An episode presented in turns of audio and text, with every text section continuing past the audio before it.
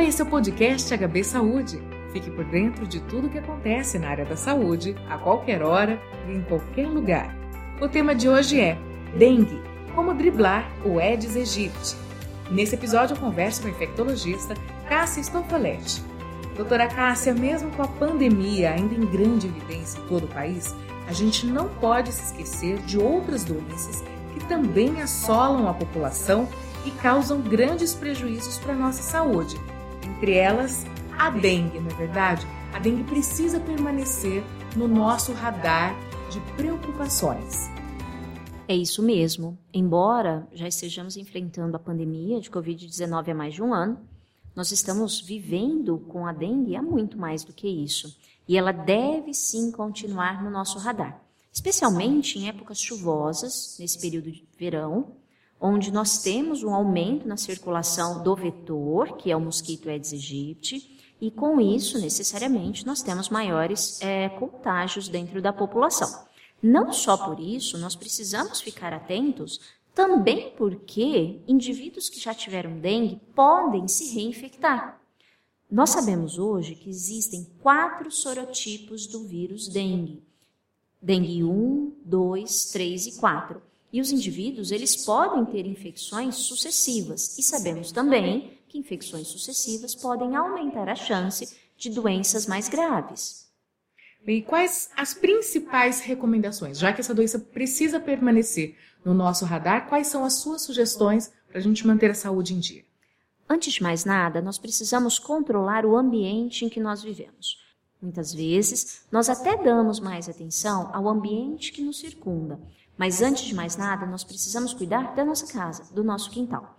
O ideal é que possamos fazer o controle do vetor, novamente, do Aedes aegypti, com medidas muito simples. Evitar água parada, por exemplo. É muito fácil. A gente não pode, inclusive, deixar uma tampa de garrafa que pode ser uma, um criadouro uh, para esse, esse mosquito. Nós temos que evitar, por exemplo, pneus ou caixa d'água ou objetos que possam acumular água dentro do nosso quintal. E se for necessário, inclusive no ambiente que nos circunda, nós podemos fazer um controle reportando a instituições e autoridades sanitárias a respeito de situações de risco, como, por exemplo, terrenos baldios que estão acumulando lixo e condições para disseminação e para criadouro. Doutora Cássia, e com relação à evolução da abordagem da doença e dos tratamentos, hoje o que a medicina oferece para a gente? Hoje nós sabemos que a dengue ela pode se manifestar sob três formas clínicas.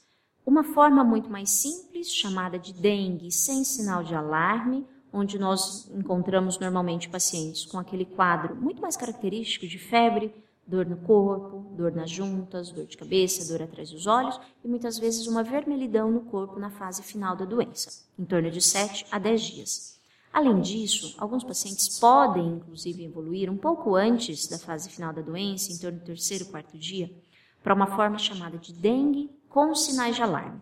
É aquele indivíduo que apresenta vômitos bem proeminentes, que dificilmente melhoram com a medicação, apresentam dor abdominal, mesmo desconforto respiratório e já apresentam também algumas alterações, como uma queda pronunciada nos níveis de plaquetas ou aumento dos níveis de glóbulos vermelhos no hemograma. Esses pacientes, se não abordados e não tratados oportunamente, o mais rápido possível numa unidade de saúde, com hidratação, tanto por boca quanto pela veia, eles podem evoluir para a forma mais grave da doença, que é chamada de dengue grave, antigamente também conhecida como dengue hemorrágica. Esses pacientes que evoluem com dengue grave, eles necessariamente irão necessitar de internação e algumas vezes inclusive unidade de terapia intensiva. E se não for totalmente abordado da forma apropriada, eles podem inclusive evoluir para o óbito. Em todos esses casos, o tratamento é o mesmo? Não, o tratamento não é o mesmo. Hoje nós temos formas individualizadas de tratamento. O que nós temos como padrão? A hidratação é a principal forma uh, e a principal medida a ser instituída, contudo individualizada para o peso do paciente. O que nós temos também como padrão? Os pacientes não devem receber, nesse período de doença ativa, anti-inflamatórios não esteroidais Medidas que são feitas muitas vezes para dor, para dor de cabeça, dor no corpo, dor nas juntas que esses pacientes se encontram. Além disso, algumas medicações, dependendo dos níveis de plaqueta, devem ser suspensas para evitar o sangramento associado à doença. E doutora, a gente também sabe que a dengue pode levar o indivíduo a óbito. A gente pode evitar o agravamento do quadro clínico com esses tratamentos que a senhora citou? Sim, com certeza.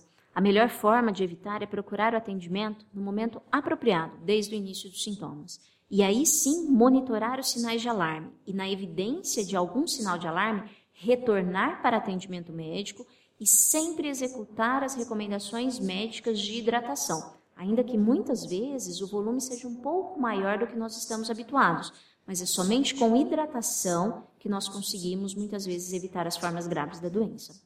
Vamos ficar alertas e trabalharmos em grupo, não é verdade? Afinal de contas, a responsabilidade é de qualquer indivíduo que pertence à nossa sociedade. Muito obrigada pela sua entrevista. Você ouviu o podcast HB Saúde, sempre trazendo informações e novidades sobre a área da saúde nas plataformas de streaming Spotify, Deezer, YouTube e site HB Saúde. Nos aplicativos dá para seguir a gente e assim você não perde nenhum episódio. Até o próximo.